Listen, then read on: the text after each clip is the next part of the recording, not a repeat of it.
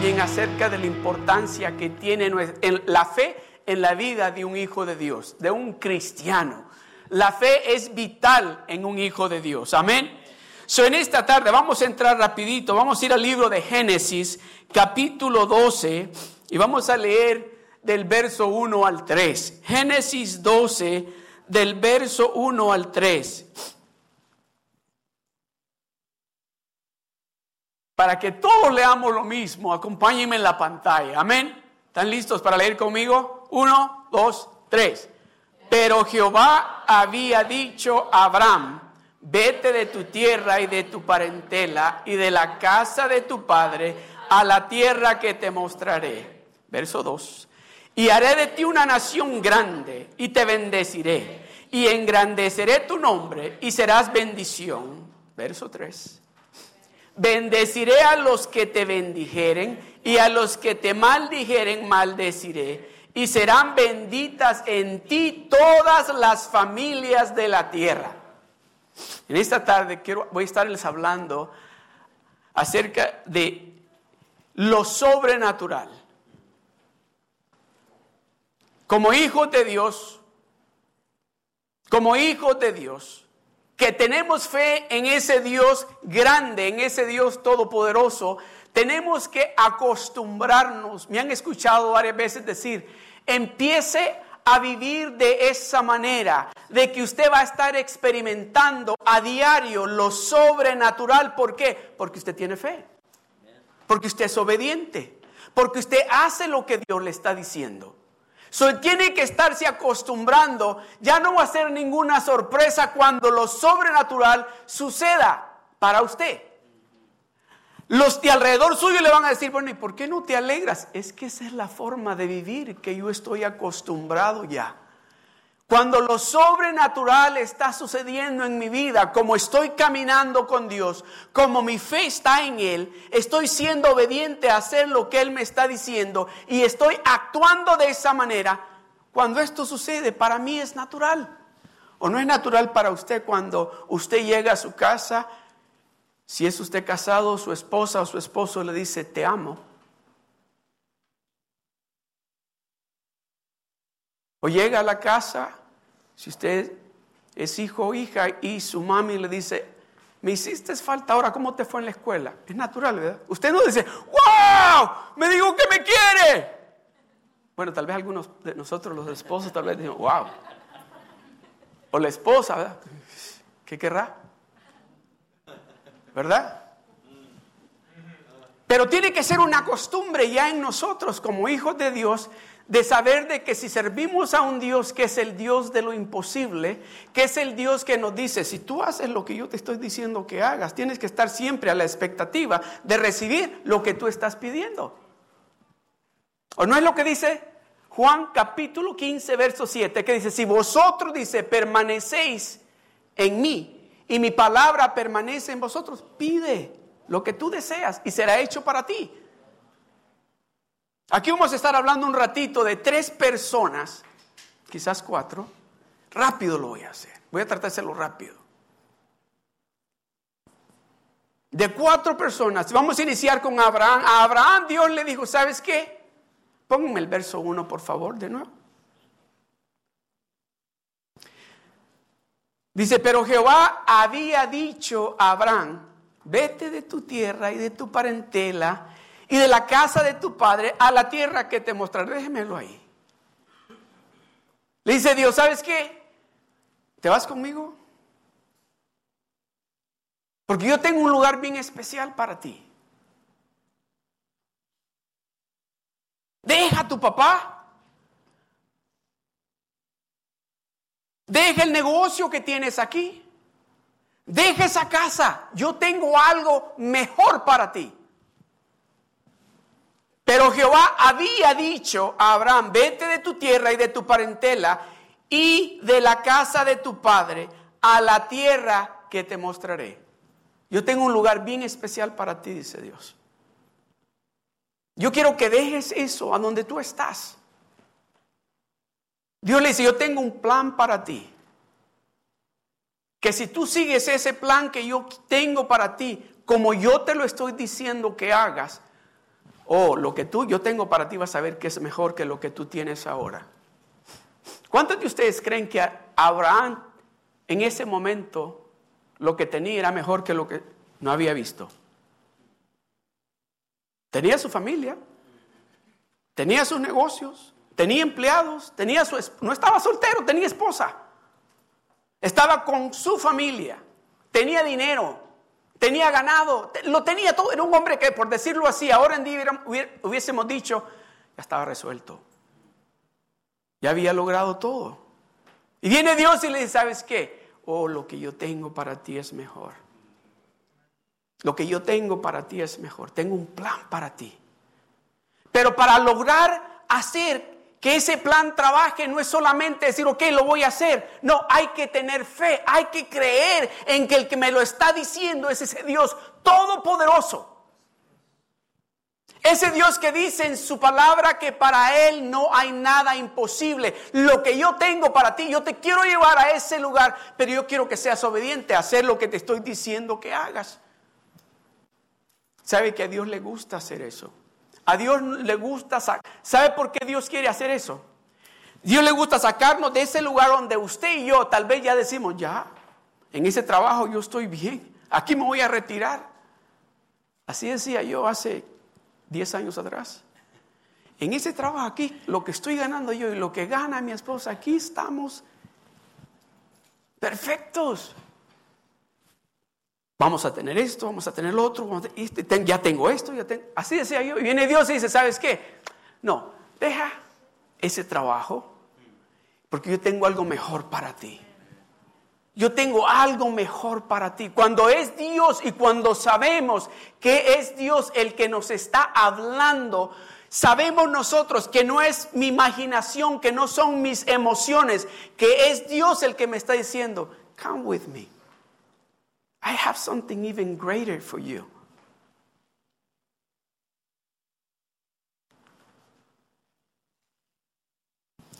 Y haré de ti, le dice, y haré de ti una nación grande y te bendeciré. ¿Cuántos quieren la bendición de Dios? ¿Cuántos de ustedes quieren la bendición de Dios? ¿Sabe lo que tiene que hacer? Es tener fe actuar y obedecer a hacer lo que Dios le está diciendo que haga. Él dice, yo te voy a bendecir, yo te voy a bendecir, es una garantía. El que está hablando es Dios y está diciendo, yo te voy a bendecir.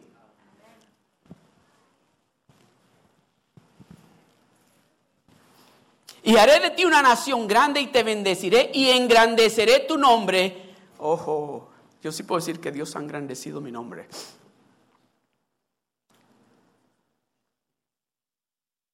Porque ya no hablan de mí como hablaban antes. Ya no hablan de mí como hablaban antes. Hablan ahora totalmente diferente. Y engrandeceré, dice, aleluya. El verso 2, por favor. Y haré de ti una nación grande y te bendeciré y engrandeceré tu nombre y serás bendición. Te voy a bendecir voy a engrandecer tu nombre y vas a ser de bendición a donde quiera que tú vayas. Ah, ok, no me escucharon. Y serás bendición a donde quiera, a tu trabajo, ahí vas a ser bendición. Tu compañía va a progresar porque hay un hijo, una hija de Dios trabajando en ese lugar en ese vecindario donde tú vas a estar viviendo, van a recibir bendición y protección porque hay un hijo y una familia de Dios viviendo en ese lugar. De eso está hablando Dios. Esa bendición que yo estoy diciéndote que voy a declarar y a derramar sobre de ti, se va a desparramar a todo lugar que tú llegues. Mire, yo me acuerdo el último trabajo que tuve, el día que yo llegué con el jefe a decirle que, le, di mi sobre, donde estaba la carta de, resignación, así se dice, y me miró y me dice, ¿qué es esto? Oh, le digo, ábrelo. Y lo abrió y me dice esto. Lo primero que me dijo fue esto. Ah, ¿que, que te encontraste otro trabajo mejor? Y le digo, sí, sí. Si es por dinero, me dijo, I can match it, I can give you more. Y le digo, no, no es por dinero. No, de veras, de veras. Y estamos, hemos estado pensando que te íbamos a promover. ¿De veras? Sí. Y, me dijo, déjame decirte, tú has sido, me dijo así, tú has sido de bendición aquí para nosotros.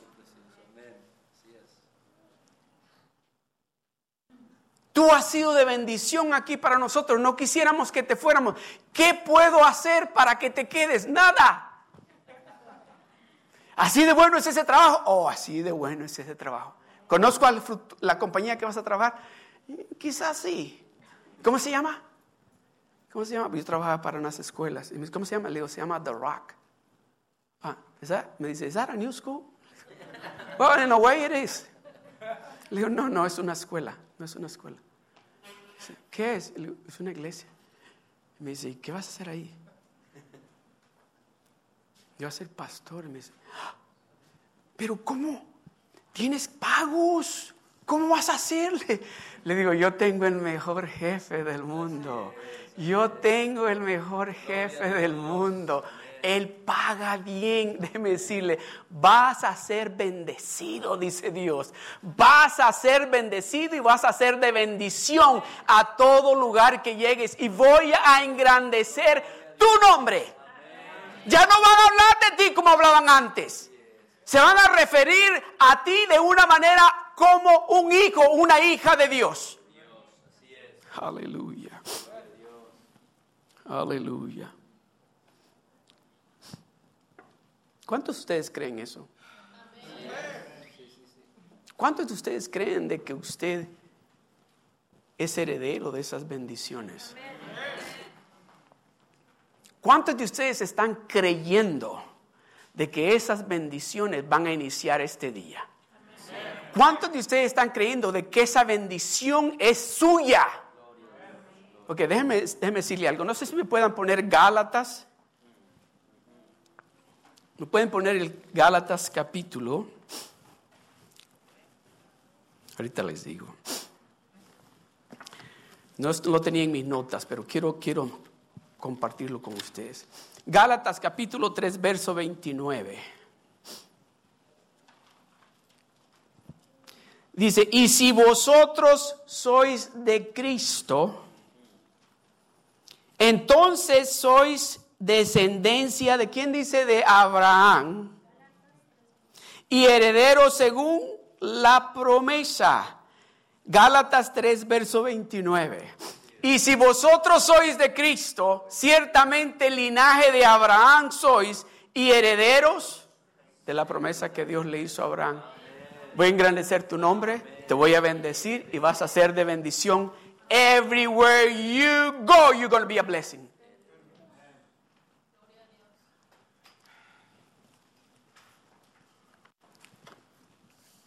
Aleluya. ¿De veras creen? Miren lo que dice Génesis capítulo 13, verso 2, dice, eso en la, en la nueva versión internacional, no sé si me lo puedan poner en la nueva versión internacional, dice, Abraham se había hecho muy rico en ganado, plata y oro.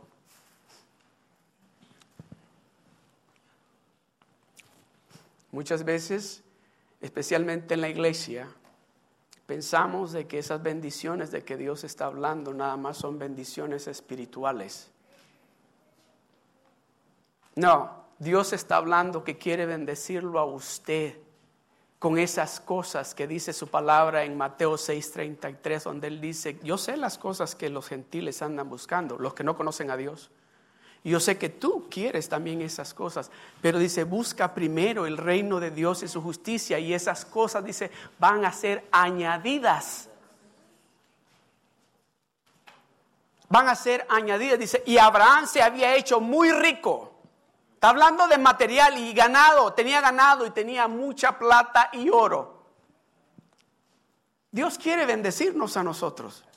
Dios nos está diciendo, yo voy a bendecirte, te voy a bendecir y vas a ser de bendición. Dios quiere que cuando Él empiece a bendecirlo a usted, usted también bendiga, que sea usted ese canal de bendición, que Dios lo va a estar bendiciendo a usted y esa bendición va a fluir a través de usted.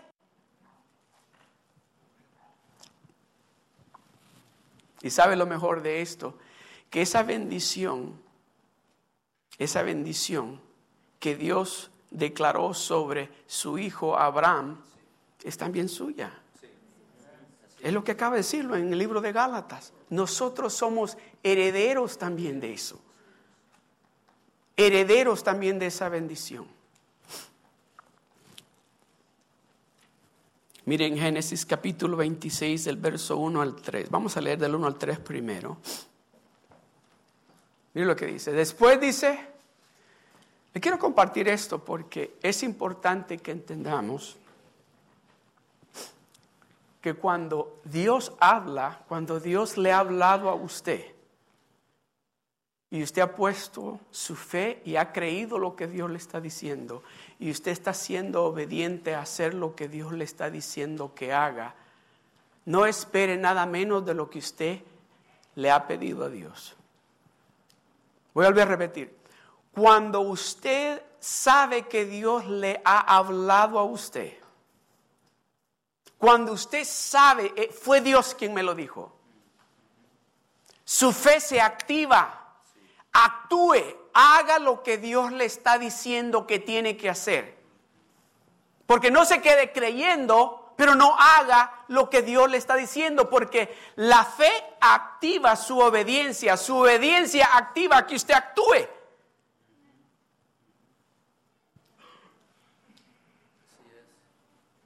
Porque yo puedo decir yo tengo fe y yo puedo decir soy obediente, pero estoy haciendo lo que Dios me está diciendo que haga. Esa obediencia de Abraham, dice, es, lo que Dios le dijo a Abraham, tu descendencia, voy a bendecir a las familias de la tierra. Tu descendencia va a ser más grande que las estrellas, más que la arena del mar. Mire lo que dice, vamos a ir aquí. Dice, después hubo hambre en la tierra, además de la primera hambre que hubo en los días de Abraham. Y se fue Isaac, Isaac el hijo de Abraham. Y se fue Isaac a Abimelech, rey de los filisteos, en Gerar, dice. Y se le apareció Jehová y le dijo, no desciendas, no vayas para allá, no vayas a Egipto, habita en la tierra. Esa es una instrucción Sí es importante que escuchemos las instrucciones que Dios nos está dando. No podemos tener fe o puedo decir tengo fe y escuchar lo que Dios, las instrucciones que Dios nos está dando para que esa fe active la bendición que Dios tiene para nosotros. Si nosotros nada más estamos escuchando y tenemos fe, pero cuando Él nos da las instrucciones de qué tenemos que hacer, qué es lo que tenemos que hacer en nuestro matrimonio, qué es lo que tenemos que hacer con nuestros hijos, qué es lo que tenemos que hacer con nuestra salud, qué es lo que tenemos que hacer con nuestras finanzas, qué es lo que tenemos que hacer en nuestro ministerio, qué es lo que tengo que hacer en mi trabajo, qué es lo que... Entonces, si Dios nos está dando instrucciones específicas para esa área en nuestra vida, ¿Es porque quiere que trabajemos o porque quiere bendecirnos? Entonces hagamos, sigamos esas instrucciones. Porque lo que Él quiere es que usted reciba la bendición que Él ya declaró sobre de usted hace miles de años.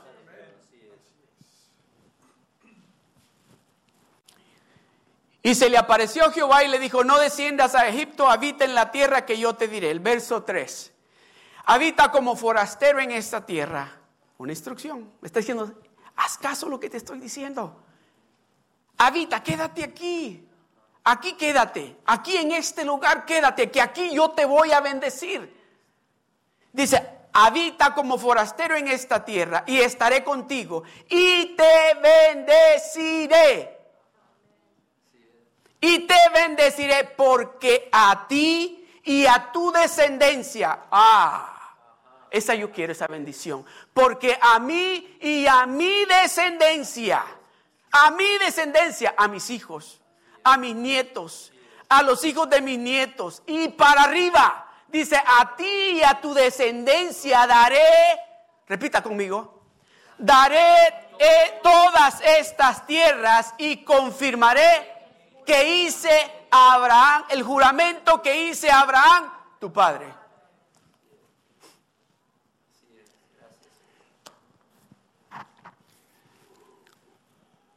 Ok, yo creo que ustedes sí me están creyendo. Ustedes sí me están creyendo, ¿verdad? Ok.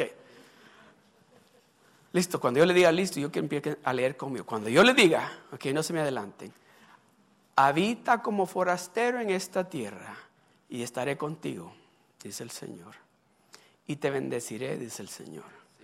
Porque a ti, dice, y a tu descendencia. Ok, ¿listos? Daré todas estas tierras y confirmaré el juramento que hice a Abraham, tu padre. A ver ustedes. A ver ustedes. Habita como forastero en esta tierra y estaré contigo y te bendeciré porque a ti y a tu descendencia daré todas estas tierras y confirmaré el juramento que hice a Abraham, tu padre. A ver ustedes, ustedes tienen que gritar.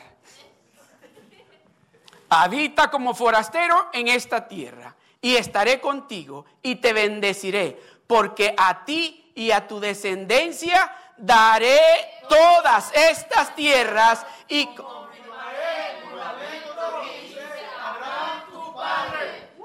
Aleluya. Esa bendición es para usted y para mí. Esa bendición es para usted y para mí.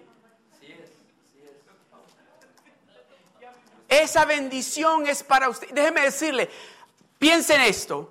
¿Qué cree usted que iba pensando Abraham cuando iba por el desierto? ¿Cree que algún momento dijo Abraham, bien estaba yo allá en Anaheim? Bien estaba en Anaheim yo. Yo no sé para qué caso al pastor irme para allá para Silver. ¿Cree usted que dijo Abraham eso? ¿O cree que Abraham dijo, es que ese pastor grita muy duro? A mí, me gusta que me hable bajito, y pero cuando empieza a...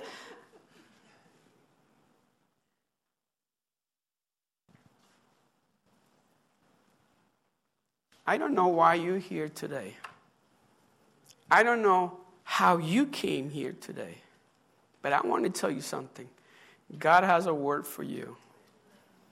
God has a word for you, and He wants to bless you. He wants to bless you. He desires to bless you.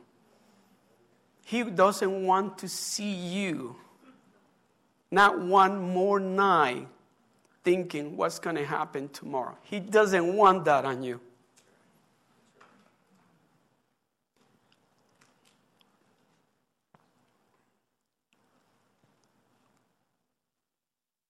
Know, when God speaks, cuando Dios habla, cuando Dios habla, usted sabe que es Dios el que está hablando con usted.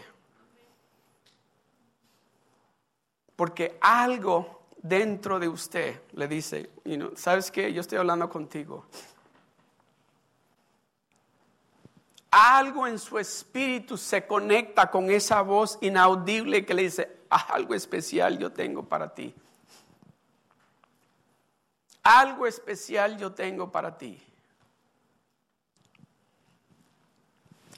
Siempre me gusta decir esto porque cuando leemos los evangelios y miramos y leo y digo, wow, si la gente en realidad no buscaba a Jesucristo porque creyeran de que era el Hijo de Dios, sino que la razón por la cual lo buscaban era porque they needed something necesitaban sanidad, más que todo. No porque estuvieran creyendo que era el Hijo de Dios. Eso pasaba después, pero salían las multitudes diciendo, bueno, He oído que Él sana a los leprosos, que Él sana a los ciegos, que los paralíticos caminan, que los muertos resucitan. Vamos con Él. Y otros llegaban, vamos a ver qué es lo que está pasando ahí. Pero cuando tenían ese encuentro con Él y se daban de cuenta, oh, Él es. He's the one we've been waiting for. He's the one that I've been looking for. Él es a quien yo he andado buscando en las drogas, en el alcohol, en el sexo, en la pornografía, en todo lo que el mundo ofrece. Pero Él tiene la respuesta. Él es el único que tiene la respuesta. Y cuando lo encontramos, nos postramos delante de Él y decimos, Señor, eres el que he andado buscando. Gracias. Gracias. En esta tarde Estamos en, ese ambiente, en esa atmósfera, donde Él está aquí presente, donde el Dios Todopoderoso está aquí en el medio nuestro. Usted no se va a ir de aquí como llegó. Usted no se va a ir de este lugar como usted llegó. Si usted llegó enfermo, usted se va a ir sano de aquí ya sea físicamente o espiritualmente, usted se va a ir de aquí con una respuesta, con una resolución a ese problema con el cual usted llegó. Porque déjeme decirle, los que se encontraron con Jesucristo encontraron respuesta a lo que andaban buscando. A lo que andaban buscando. El verso 3 dice, habita como forastero en esta tierra y estaré contigo y te bendeciré porque a ti y a tu descendencia daré todas estas tierras y confirmaré el juramento que hice a Abraham, tu padre. En el mismo capítulo 26, el verso 12 y el 14, mire lo que dice de Isaac.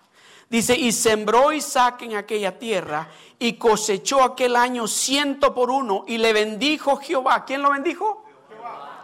Y lo bendijo Jehová, dice. El varón se enriqueció y fue prosperado y engrandeció hasta hacerse muy poderoso. Y tuvo hato de ovejas y hato de vacas y muchas labranzas. Y los filisteos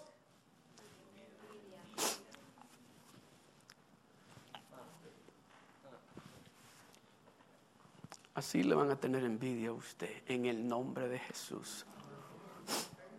Le van a decir, ¿qué estás haciendo tú? ¿A dónde? ¿Con quién estás tú hablando? Porque este, estoy viendo la bendición que tú tienes. Tal vez no le van a decir en esas palabras, pero le van a decir, yo quiero de lo que tú tienes. ¿Me dices qué es lo que estás haciendo? ¿Qué negocios andas? ¿Con quién andas? Dime, porque yo quiero tener un carro como el que tú tienes. Oiga, no me vaya. Oh, aquí está hablando que Dios lo enriqueció. Dios lo enriqueció. Déjenme decirle, Dios quiere bendecirnos a nosotros. Cuando Él dice, yo te voy a bendecir, yo voy a hacer que las naciones sean bendecidas a través de ti. Tus hijos van a ser de bendición. Tus hijos van a ser doctores. Tus hijos van a ser maestros. Tus hijos van a ser abogados. Tus hijos van a ser ah, ingenieros. Pastores. Tus hijos. ¿O no habla de la descendencia? Y tuvo hato de ovejas y hato de vacas y muchas labranzas. ¿Se imagina que una nación, los filisteos, tuvieran envidia de un hombre? Dice, pero ¿qué está haciendo este? Si en el misma tierra que Él está sembrando, sembramos nosotros, ¿y cómo es posible que Él produzca y nosotros no producimos? ¿De dónde está cayendo la lluvia que está haciendo que su maíz y su maicillo crezca y el de nosotros aquí ¿Por qué no cae la lluvia? Oh, déjeme decirle, a donde está el poder de Dios, desciende la lluvia del cielo, desciende la bendición. En nuestros hogares va a haber paz, en nuestros hogares va a haber amor, en nuestros hogares va a haber unidad, en nuestros hogares va a haber salud, en nuestros hogares no va a hacer falta nada, porque el Dios Todopoderoso lo está diciendo. Aleluya. Gloria al Señor. Gloria a Dios. Voy a irme rapidito a esto y con esto voy a concluir. ¿Cuántos de ustedes han... Ay, eh.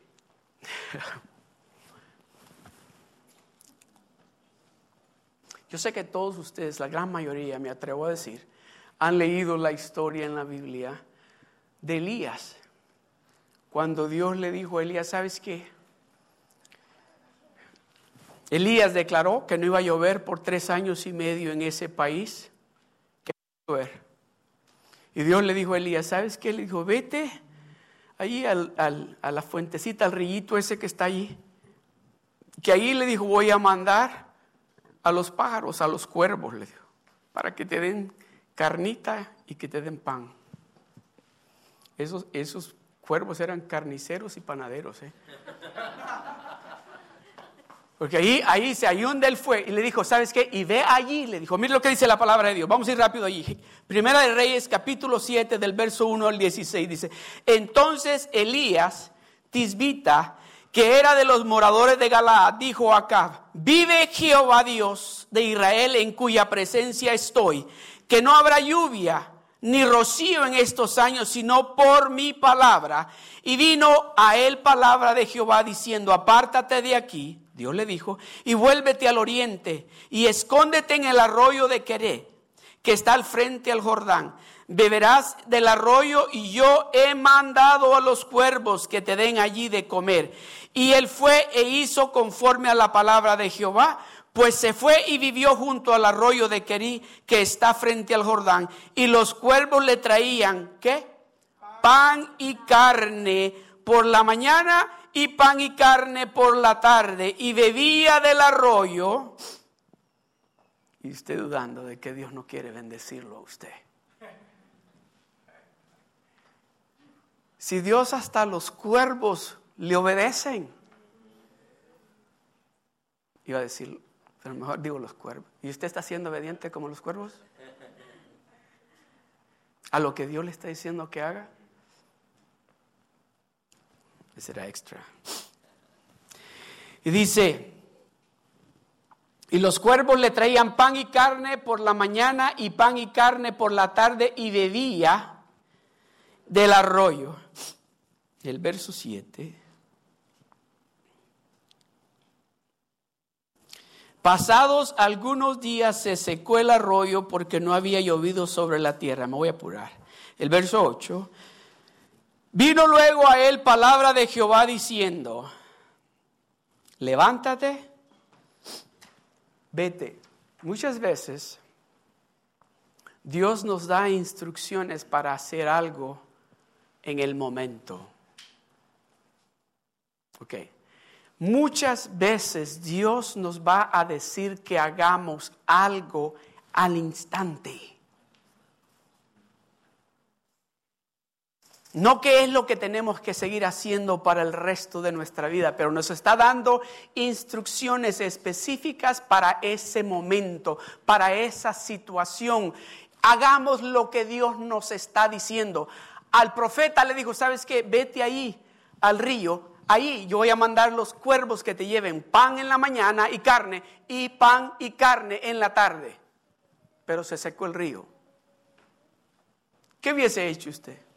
Yo sabía que eso no era Dios. Yo sabía. Esos cuervos de seguro que andaban por ahí, te agarraron carne y la vinieron a tirar aquí. El pan que trajeron, el pan que las ratas habían sacado de ahí, ese pan estuvo. No, cuando usted sabe que ha sido Dios específicamente el que le ha indicado que haga algo y que tal vez en el momento, a los dos días o a la semana,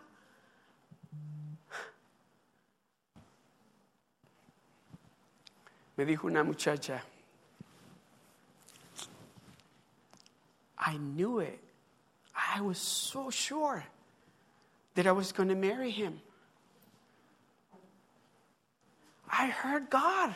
I really did. And?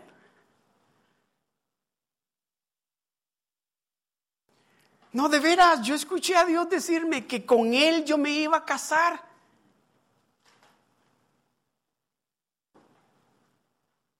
Ok. Pero se fue para Argentina y yo me quedé aquí.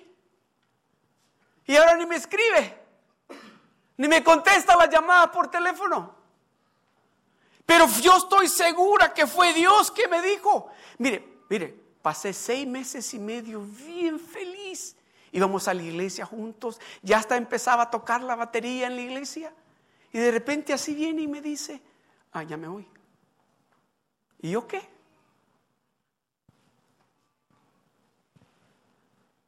Y le digo yo, entonces usted no cree que fue Dios. Pues ahora no sé. Ahora no sé si fue Dios. ¿Qué, cree usted que yo debo de hacer? Bueno, usted dice que fue Dios que le dijo. Al principio usted fue y dijo, Dios me dijo de que esta persona, y miren las cualidades que él tiene y esto y esto.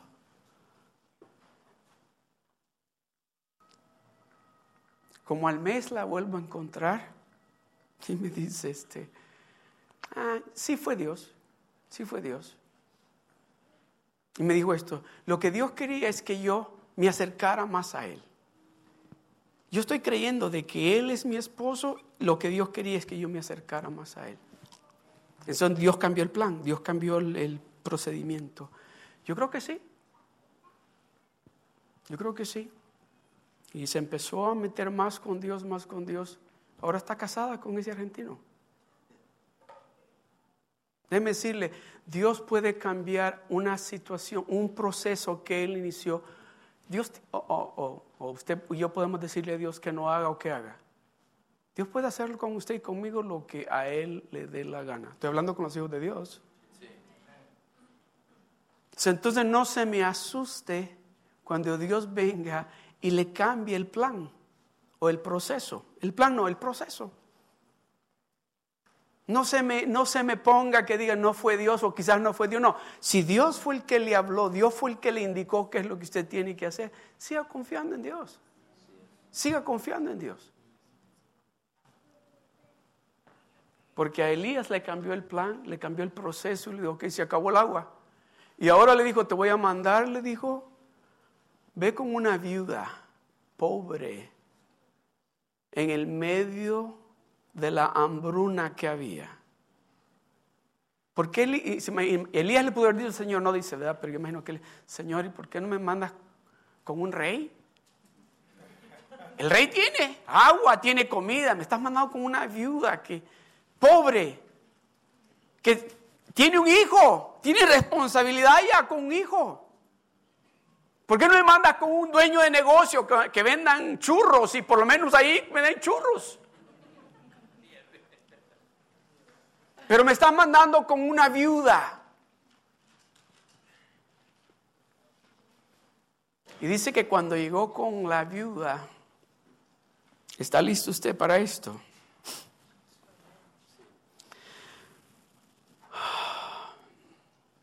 Entonces dice, él se levantó y se fue a. El verso 10, por favor. Y cuando llegó a la puerta de la ciudad, aquí una mujer viuda que estaba allí recogiendo leña, no estaba de Aragana, no estaba de Aragana, estaba trabajando aún en el medio de la dificultad, estaba recogiendo leña, dice, y él la llamó y le dijo, te ruego que me traigas un poco de agua. Le está pidiendo algo que hay escasez allí en el medio de ellos porque no había llovido. Le está pidiendo algo que están careciendo allí en ese país en ese momento. Y él dice, ¿me traes un vaso de agua? Te ruego que me traigas un poco de agua en un vaso para que beba. El verso que sigue, el 11. Y yendo ella para traérsela, él la volvió a llamar. Wow. Ustedes, si yo le hago eso a una viuda, ustedes dicen, ay, el pastor, qué bárbaro el pastor. Tenga misericordia de la señora, si apenas para ella y para el niño de ella tiene, usted a pedirle que le haga pan. Déjenle lo que le ha quedado para ella. Yendo ella para traérsela, él la volvió a llamar y le dijo, te ruego que me traigas también un bocado de pan en tu mano. El verso que sí. Y ella respondió, vive Jehová, tu Dios. Ella sabía, este hombre es hombre de Dios. Este hombre es hombre de Dios. Vive Jehová tu Dios que no tengo pan cocido. No tengo pan. No tengo pan para darte. Solamente un puño, un puño de harina tengo en la tinaja y un poco de aceite en una vasija. Y ahora recogía dos leños para entrar y prepararlo para mí y para mi hijo, para que lo comamos y nos dejemos morir. Todo lo que tengo es este poquito de harina y este poquito de aceite y es para que mi hijo y yo comamos ahora en la noche porque mañana no hay más que comer y nos vamos a morir.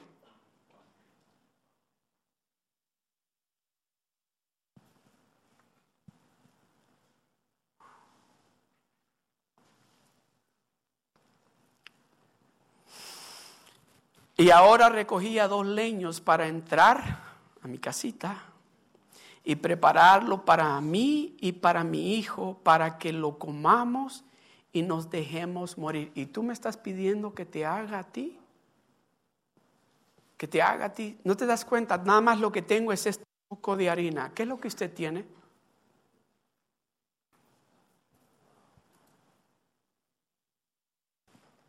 Usted tiene una promesa que Dios le hizo a usted.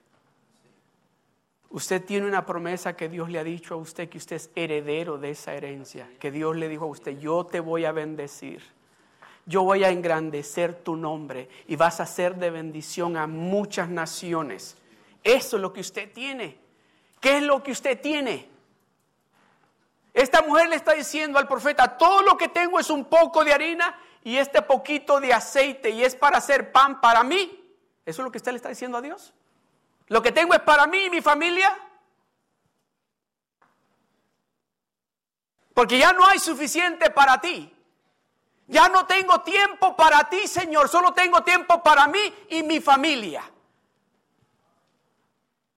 ¿Eso es lo que usted le está diciendo a Dios? Todo lo que tengo es para mí y mi familia, no tengo para ti. No está malo eso. ¿O está mal lo que la mujer le dijo? Le está diciendo, todo lo que tengo es este poco de harina y este aceite y es para mí y mi hijo. Todos hubiéramos dicho, sí, que se lo coma ya, déjaselo. Pero mire lo que sigue. Aleluya. Elías le dijo, me encanta cuando Dios habla de esta manera. ¿Sabe lo que significa ese poquito de harina y ese poquito de aceite? Eso significa el 10%. Eso significa el diezmo que le pertenece a Dios. Dios no le está pidiendo a usted y a mí que le demos toda la harina. Dios no le está pidiendo a usted que le demos todo nuestro tiempo. Dios no le está pidiendo a usted y a mí que estemos las 24 horas del día en la iglesia. Dios lo que nos está pidiendo es ese 10% que dice Él que le pertenece a Él porque Él es el que lo está bendiciendo a usted. Él es el que lo está ayudando a usted con sus hijos. Él es el que va a restaurar su matrimonio. Él es el que va a sanar su cuerpo. Él es el que lo va a bendecir a usted de tal manera que usted va a ser de bendición a donde usted se encuentra. Elías le dijo, no tengas temor, ve, haz como has dicho, pero hazme a mí primero, dice Dios. Ve cómo has dicho, has planeado, ya estás planeando para la Navidad, ya estás planeando para el Día de Acción Gracias, pero haz primero para mí. Toma tiempo para mí, dice el Señor. Toma tiempo para pasar conmigo ese tiempo que me pertenece a mí. No tengas temor, ve, haz como has dicho, pero hazme a mí primero de ello una pequeña torta, no te estoy pidiendo todo, te estoy pidiendo algo. Se imagina una pequeña. ¿Cuántos de ustedes han visto esas? Me gustan a mí, las muffins, unas chiquititas así que traen chocolatitos adentro. De ese tamaño me imagino que fue la que le hizo. Dice, dice, una pequeña torta cocida debajo. Ay, ay, ay. Hasta le dice cómo quiere que sea la cosa. ¿Sabe? Eso es lo que Dios dice. Dice que no, Dios no quiere que nosotros vengamos y le traigamos a Él por necesidad o porque, porque el pastor ese tanto que habla, dice, no, tráemelo a mí, pero con gozo. Con, cocínalo con gozo, cocínalo, prepáralo como que lo estás preparando para ese Dios todopoderoso. Cuando estás poniendo tu nombre en el sobre, que lo pongas con una sonrisa diciendo es para mi papá. Es para mi Padre Celestial, el que me ha bendecido, el que me está bendiciendo, el que restauró mi casa, el que me sanó del cáncer. Para Él es que estoy haciendo esto. No tengas temor, veas como has dicho, pero hazme a mí primero. De ello una pequeña torta cocida debajo de la ceniza y tráemela y después harás para ti y para tu hijo. Verso 14. Porque Jehová Dios de Israel ha dicho así. ¿Qué es lo que Dios está diciendo? Yo te voy a bendecir, vas a ser de bendición y voy a engrandecer tu nombre. Esa es una promesa, ese es un pacto que ha hecho Dios con usted y conmigo. ¿Está creyendo usted? Entonces, cuando se hace un pacto entre dos personas, los dos tienen que hacer su parte, ¿no es así? entonces la parte suya y mía es confiar en Él, actuar y hacer lo que Él nos está indicando que hagamos. Porque Jehová Dios de Israel ha dicho así. ¿Cómo le ha dicho a usted? ¿Qué es lo que Dios le está diciendo a usted? ¿De qué manera Dios le está diciendo a usted que usted tiene que vivir en su casa? ¿Cómo, ¿De qué manera Dios le está diciendo a usted de que usted tiene que ser ese empleado? ¿De qué manera Dios le está diciendo a usted que usted tiene que comportarse como hijo, como hija? La harina de la tinaja no se escaseará. Aleluya. La harina de tu tinaja no se va a escasear, ni el aceite de tu vasija disminuirá hasta el día. Oiga, ¿quién el que está hablando? Hasta el día que Jehová haga llover sobre la faz de la tierra. Yo no sé, pero aquí no hemos visto lluvia en California por un buen rato. So, si su harina era poquita, créale a Dios porque no se le va a acabar hasta que llueve en California. Si su aceite estaba, si la chequera ya estaba mirando que quedaban 50 centavos, dice Dios que no se le va a acabar por si la paz en su casa se estaba disminuyendo, dice Dios, no, no se va a disminuir. Si el amor en su casa se estaba yendo, dice Dios, no se va a terminar. Si la unidad que había en sus hogares estaba yendo, dice Dios, no, no se va. Aleluya. Gloria a Dios. Aleluya.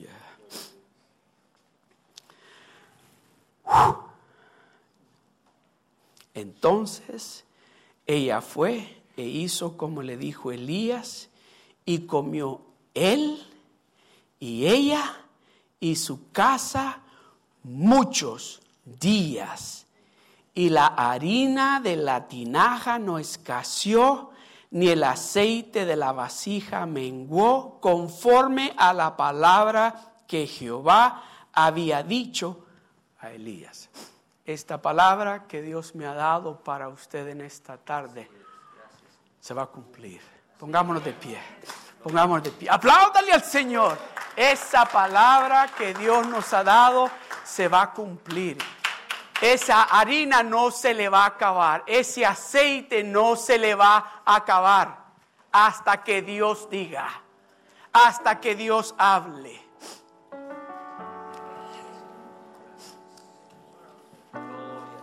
Gloria al Señor. Quiero hacer una invitación bien especial.